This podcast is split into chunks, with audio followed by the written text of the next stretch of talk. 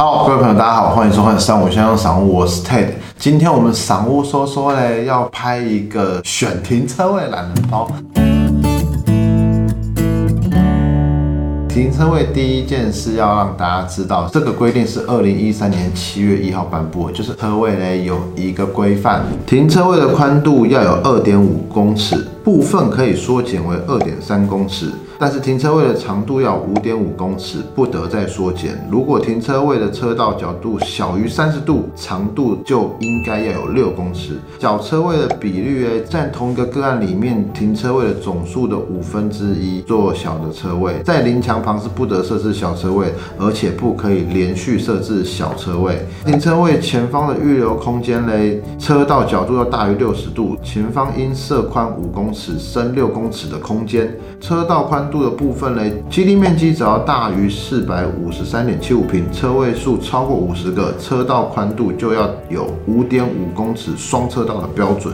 这个资讯大家先知道，所以你在买车位的时候，哎，有一些是小型车位，或有一些是标准车位，或有些是加大车位，大家就可以自己去量尺寸哈。那买预售物的话，就只能够问说它的尺寸到底是多少。很多人买房子的时候，当然心情都还不错嘛，可是挑车位是非常重要的一个部分，很多人都。喜欢这个房子，后来去看了车位啊，靠车位怎么这样子很难停，最后就会成为一个很容易让大家纠结的一个部分。我们先分成两大面向，第一个选位置。在选位置里面，第一个就是监视安全。其实我们所有的车道，应该说现在的大楼都会有监视器嘛，每一次监视器都会有一点死角。再来就是地下停车场的照明，绝对不可能像一楼或是其他楼层灯光充足明显。再加上你在地下停车场灯光不好，然后监视器的画素画质也有限，不可能像我们拍影片用这么好的单眼相机去拍摄嘛。以位置来讲的话，第一个你一定要选就是摄影机照。到光线充足的地方会是比较安全的。你遇到有一些邻居可能不是水准那么高，他们可能有乱丢垃圾啊，或是甚至在停车场乱丢烟蒂啊，这种比较糟糕的行为，都可以透过监视器去举发他。可是，今天你的车位如果选在那种很边角的话，监视器也照不清楚，那就是很愣了嘛。啊，或者是有的时候有一些人不小心把你车撞了，还是怎么样了，都是可以透过监视器多一个保障啦。在选位置的第二个就是电梯的位置，很多人喜欢在电梯出口附近的位置。就如果说我去大卖场买回来大包小包的话，离电梯比较近嘛，不用提着很重的东西走路走很远。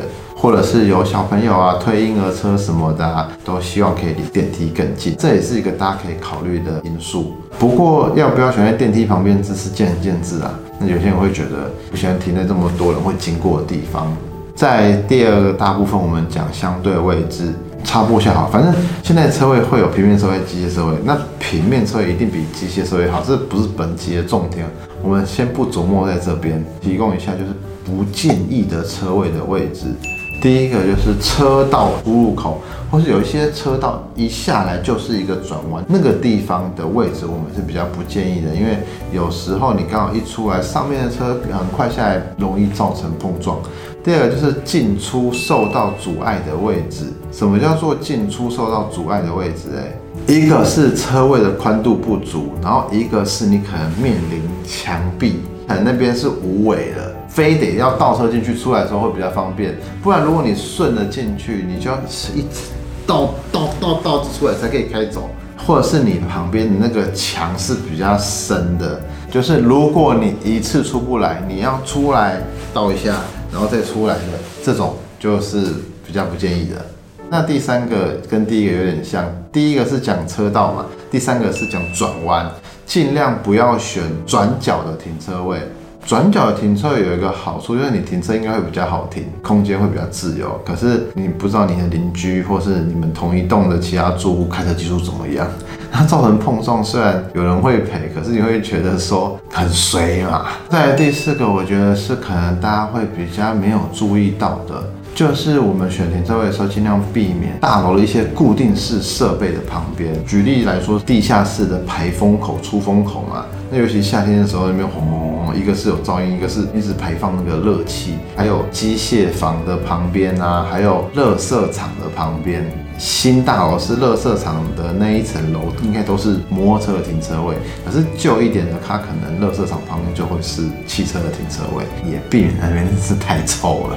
反过来讲说，那什么位置大家比较可以去选嘞？第一个独立车位嘛，左右都是柱子，你都有一一台车，你开门不会撞到别台车，这种位置就霸王位置嘛。再来第二个就是右转弯处的拐角车位，你选的柱子要在你副驾驶的位置，可以争取的就是驾驶的空间。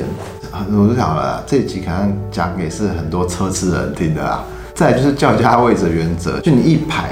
可能是一个柱子一个柱子中间有四个停车位，但是左右两个停车位比较好嘛，因为你有自己的空间。但是你中间的两台车的话，左右都有可能会打到别的车。我们要选择你的柱子，这根柱子是越宽越好，越宽的话代表你离一个再过去那一边那一台车距离比较宽的。再还有一个是你要选的是柱子哦，不是墙壁旁边哦，因为墙壁旁边你哪一个位置门一吐开都是会打到墙。反正把握三大要素啦，第一个进出的空间，第二个安全性，第三个就是进出的角度。再来我们就讲价格了。大家只要看过房子都知道，越靠近一楼的一定是越贵嘛。比如说 B one、B two、B 三、B 四，可能每一层楼可能价差就十到二十万，甚至三十万都有可能。再来就是刚刚有讲，平面车位一定比机械车位好，最好的就是全平面车位。第二个就是平机啦，就是平面加机械车位。第三个是机械加平面，第四个是机械加机械，最后一个就是仓储式的车位。比如说一个车位三百万好了，机机就是可能在三百万的地段，它只剩下两百万或一百八十万都有可能。但是仓储式的话，可能打五折，一百五十万左右而已。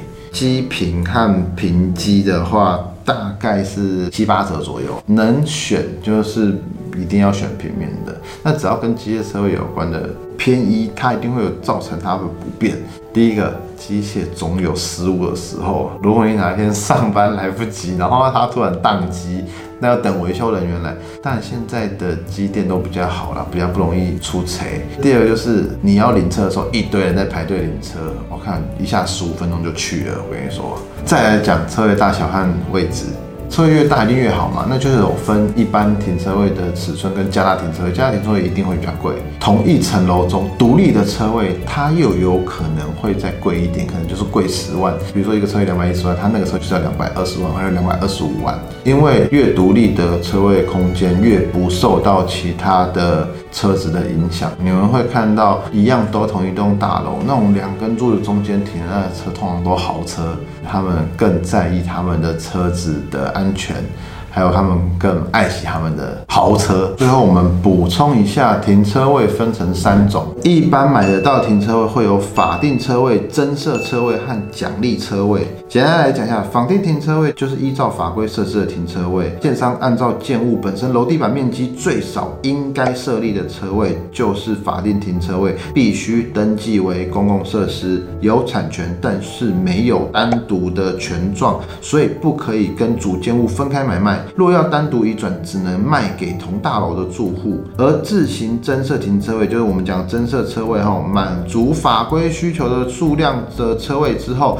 多余的空间。可以自行增设停车位，这一类车位的运用灵活度高，可以申请独立的权状，因此买方不一定要是社区住户，不过这个还是要看管委会他们自己讨论决定，他们也可以不愿意。最后一个就是奖励增设停车位，地方政府鼓励设置公众使用停车场，其实在台北市都会有啦，就是可能有些商办大楼啊，那因为政府是以增加楼地板面积的方式或容积，鼓励建商增设停车位，以利公众。使用，譬如说在台北市某个市中心人流特别多，车流特别多，他们就是需要停车位，这栋大楼就会有多于很多比这栋大楼楼上的租还要多的车位，是开放外面的人可以进来付费停车的。虽然有独立权状也可以买卖，但除了购买人有使用权外，其余民众也有使用权。那停车位这一节，我觉得就是一个分享啦。当然，车位这种东西也是有很多例外的。